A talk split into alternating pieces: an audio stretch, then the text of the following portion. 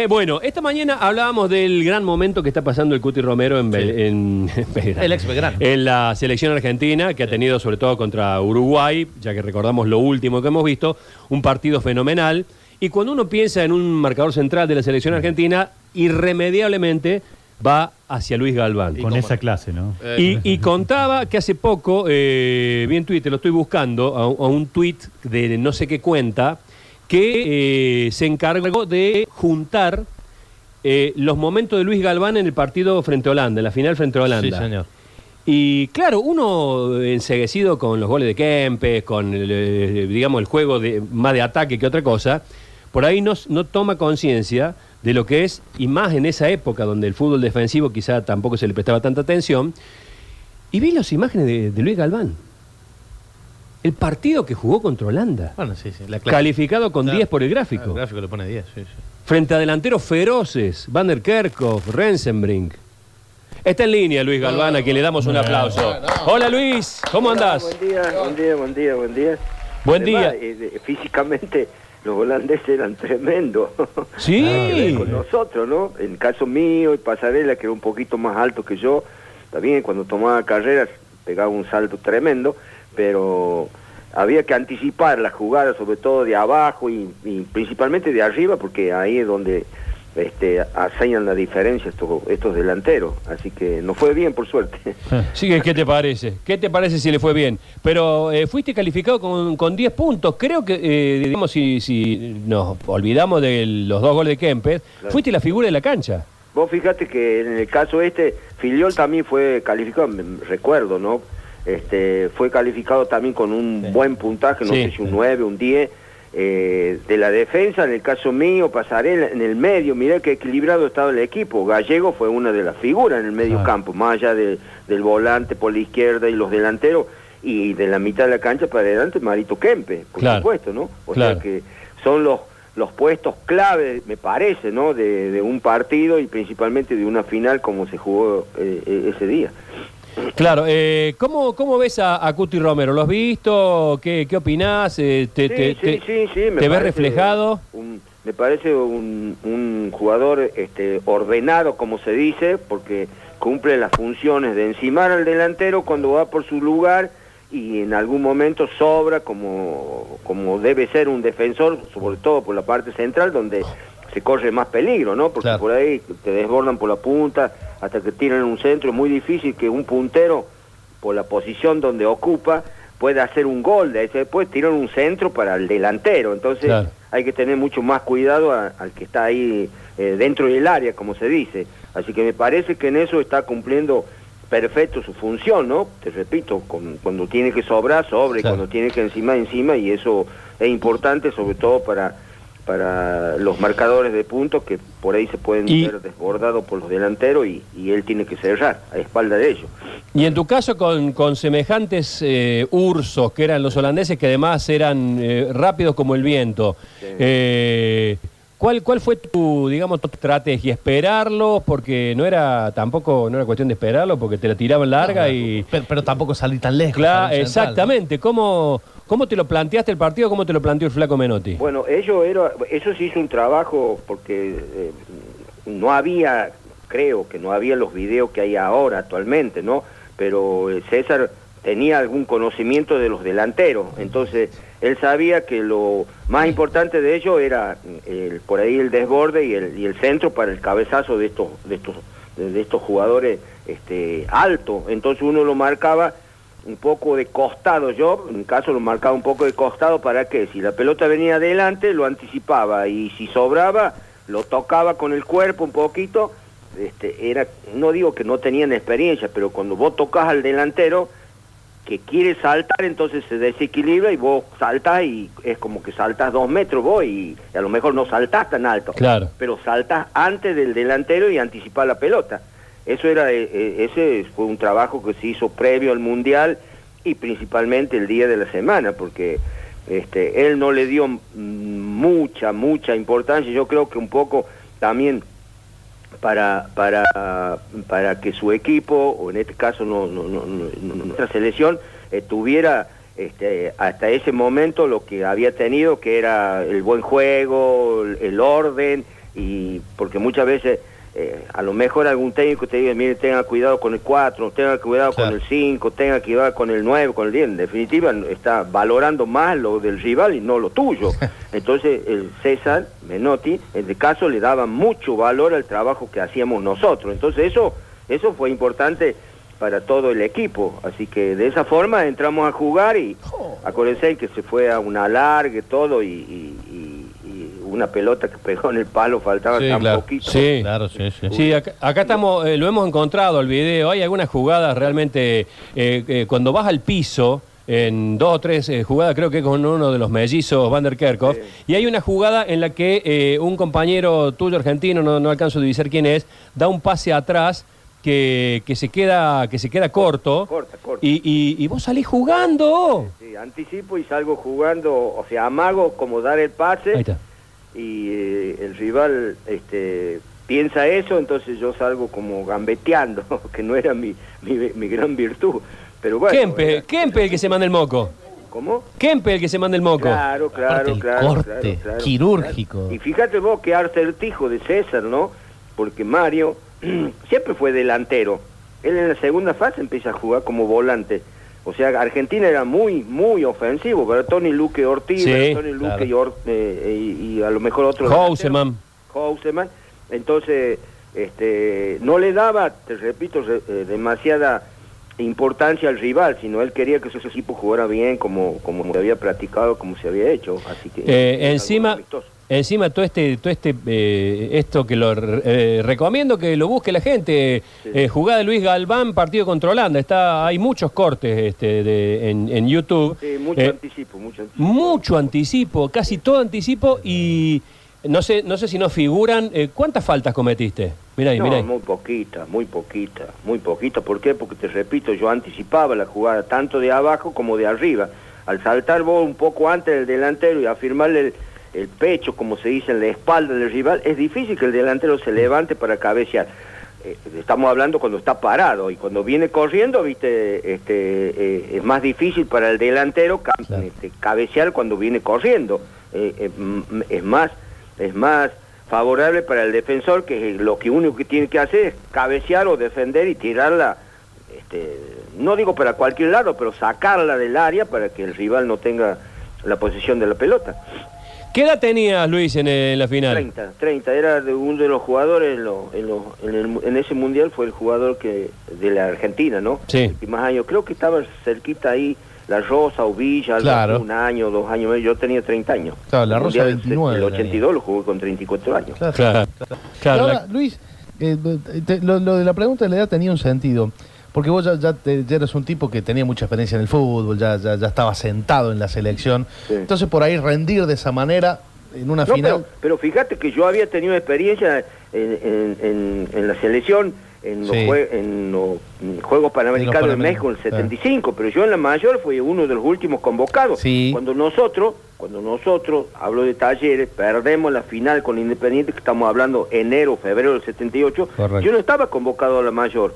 Yo me fui a mi casa, Santiago, porque aquí no podía salir, ¿viste? Porque te preguntaban cómo van a perder ese partido. Que te- Fui a Santiago y estando en Santiago me llaman y me dice, eh, Luis, tenés que venir de aquí de mi casa, me llaman, tenés que llam- venir rápido porque Claro. te están llamando de Buenos Aires de la selección. Yo le digo, lo único que falta es que me estén cargando también, además de haber perdido con Independiente.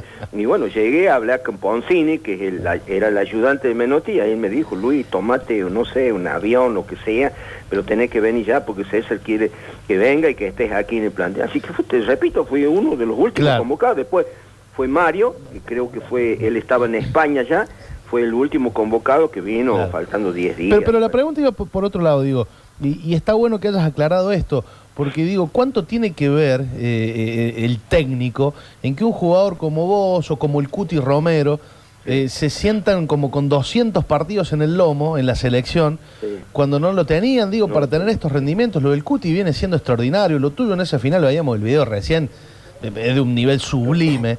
Eh, digamos, ¿cómo, cómo, ¿cuánta importancia tiene el técnico, el contexto? Sí, mucho, mucho. Por eso te decía que él, eh, o sea, no encontraba ese jugador que quería a- para jugar al lado de Pasarela y sobrando en el fondo. Y bueno, supuestamente habrá tenido a lo mejor algún partido y se fijó y dijo, este es el que me va a solucionar el problema. Por eso te repito, yo no fui convocado en los primeros momentos cuando empezó a trabajar la selección. Fue uno, uno de los últimos, estamos hablando, febrero, Claro. enero, febrero del 78, faltaban 3, 4 meses para el inicio del Mundial.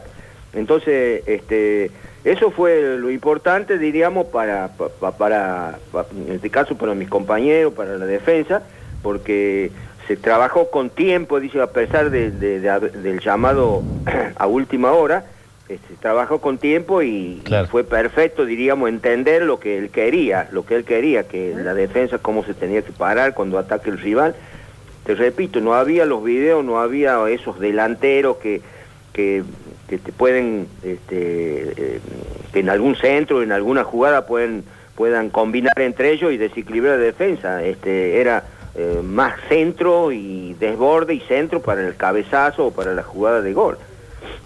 Luis, eh, hace unos días empezó a darse esta serie de, de Maradona y recorriendo un poco la historia de los capítulos que por ahí hemos podido ver, eh, usted ha sido eh, protagonista también de muchas de esas eh, hechos que le tocó vivir al Diego. Sí. Entre otras cosas, estuvo en el partido en que debuta con, con Argentino Juniors. Con Argentino Juniors. Mira. Estuvo usted el día que Menotti le tuvo que decir a Maradona, usted pibe no queda en esta selección del 68. La verdad que ha visto algo, lo, lo- lo ha podido seguir. No, sí, o sea, he visto, lo tengo por ahí, cuando recuerdo tengo algunos partidos, algunos videos, ¿me entendés? Este, y acuérdense que él, cuando lo compra Boca, que fue el pase más caro aquí en la Argentina, también debuta contra Talleres. Está debuta con Talleres, con, con los dos penales. Claro, y creo que él ya había quedado, yo lo había tenido de compañero, me acuerdo como si fuera hoy, ¿por qué? Porque vino, me saludó, me, me dijo, bueno, dice que sea buen partido, no te voy a decir que ganen ustedes, me dijo, así me dijo, ¿no? Entonces, bueno, que sea buen partido, que te... Entonces él en algún momento dijo, este, Galván, es un gran defensor, jugaba muy bien, por ahí raspaba un poquito. claro, porque yo hacía sentir un poco el, el golpecito ese de atrás cuando marcaba la... Sí, pero muy, muy- Entonces el defensor... Muy sutil. El, el delantero dejaba la pelota y yo salía como jugando y era... lo Ahora- que siempre tenía. Ahora, Luis, eh, a propósito de lo que decía Nacho de la serie de Maradona, eh, la serie tiene una gran virtud que es la de eh, mezclar. ¿La estás viendo vos? Eh, sí, sí, sí, parte, parte, no todas. Mezcla, mezcla eh, elementos de ficción con muy buen material documental. Claro. Eh, en los 80 y en los, eh, los 80, finales de los 70, ¿cómo se pegaba? Ah, no, sí, por supuesto. ¿Cómo se pegaba, loco? Bueno, ¿Qué pero que había delanteros importantes, como si yo te decía, el Mario Kempe, el Ramón Díaz. ¿Sabes lo que era el Ramón Díaz? Ese cuando dominaba la pelota y vos lo dejabas dar vuelta, entonces había que anticiparlo o, o- o tocarlo un poquito para que no Sí, pero este, pelota, hoy, pero- hoy o- vemos faltas en esos, en esos campeonatos que eh, hoy serían sancionadas con Sí, sí. cárcel. Roja y prisión preventiva. Sí. sí, sí, sí. Sí, sí. Co- Ha cambiado, o sea que evidentemente ha cambiado el fútbol. Sí, sí, El sí, fair sí. play para- de, al- de algo sirvió. No, bueno, pero siempre es importante el trabajo que se hace anteriormente. Y más ahora, te repito, que hay videos por todos lados y vos conoces el rival. Este, en aquellos tiempos que vas a conseguir eh, partidos de, de Holanda, de los jugadores que jugaban en sus equipos. Casi nada. Claro. casi nada. Él le dio mucha importancia a su equipo, a su forma de jugar, como habíamos empezado en algunos amistosos, Mm. y eso fue importante para el equipo, o sea, nunca estar pensando en el rival, sino pensando en lo que nos había hecho y en lo que habíamos trabajado, este, en, lo, en lo que nos había dicho y en lo que habíamos trabajado en la semana para llevarlo a cabo en los partidos, ¿no? Sí. Así que eh, de los delanteros, me acuerdo de Pablo Rossi, acuerdo de Oh. Italia, lo que era esa delantera, por Dios. Entonces, eso fue un conocimiento de César, mm, este, quizás en algunos partidos que tenía y bueno, nos transmitió a nosotros, pero nos dio toda la confianza como merece un jugador antes de, de una semifinal o de una final. Hagamos de cuenta que nos está escuchando el Cuti Romero, que mañana va a jugar contra Brasil, y le dice, eh, Luis, ¿cómo hago para marcarlo a Neymar? ¿Qué le dice usted? ¿Qué le recomienda? ¿El toquecito ese atrás? Y por supuesto, por supuesto. Una ¿Por qué? Porque son jugadores que a veces eh, le, le- le- le siente, cuando sienten ese golpecito despacio, sin tirarse, yo no era, no sé si se fijan en las imágenes, yo no era de esos jugadores que barría, como se dice, como se tiran desde lejos, ¿me entendés? Para, para tratar de sacar la pelota y van y golpean al rival, pero yo trataba de más de costado de marcar al delantero y cuando la pelota venía adelante lo anticipaba y si iba al fondo abría los brazos, no lo dejaba pasar y salía jugando o con el arquero o con el marcador de punta. Claro. O sea, eso fue un trabajo que me indicaron los técnicos y ese, ese fue muy importante, sobre todo para la final. ¿Cuál fue el técnico que más te enseñó, Luis? César, César, César, porque yo lo tuve, además de, de la experiencia que ya tenía con don Ángel Labruna, acuérdense que yo Claro. lo tuve al Ángel Labruna, Mirá los nenes, a, ¿no? a Pedernera, a Rubén Bravo, mira que, que eso eran delanteros, delanteros, decía, conocían, diríamos, la marca, la defensa y algo te transmitían y se trabajaba.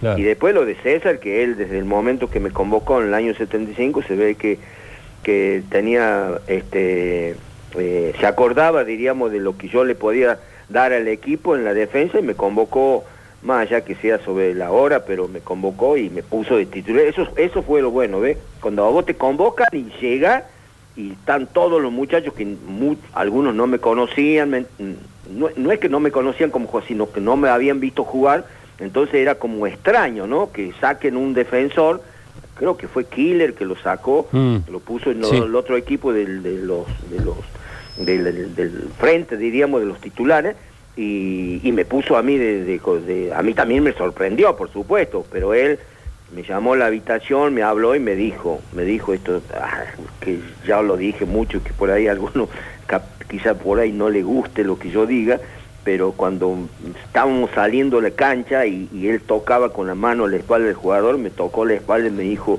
Luis, no se olvide lo de Daniel, háblelo, grítale, si no le da, si no le da bolilla, insúltelo, ya ve cómo le Mire, usted tiene que jugar como juega en Córdoba, como juega en Talleres. ¿Sabes que te diga un técnico eso? No, que te diga, mira, tenga cuidado con el Winter, Claro. cuidado con esto. Juegue como juega ahí en el club, en su club. Eso tiene mucho valor para el jugador. Bueno, Luis, gracias por esta hermosa charla, este hermoso recuerdo. Eh, ahí los oyentes te mandan enormes saludos, bra- abrazos, felicitaciones.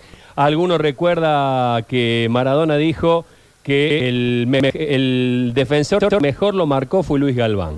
Sí, sí, vos sabés que, te digo, además de esos días que nosotros nos quedábamos el fin de semana, un viernes hasta el sábado, el domingo, íbamos, conocemos nosotros, los muchachos de Córdoba, yo, Valencia, el, el Humberto Bravo, conocemos su casa porque fuimos ahí en Villa Fiorito, donde él vivía, nos Claro. invitó un día, me acuerdo, estando en el hotel, lo invitó al mediodía y yo tampoco lo podía creer, ¿no?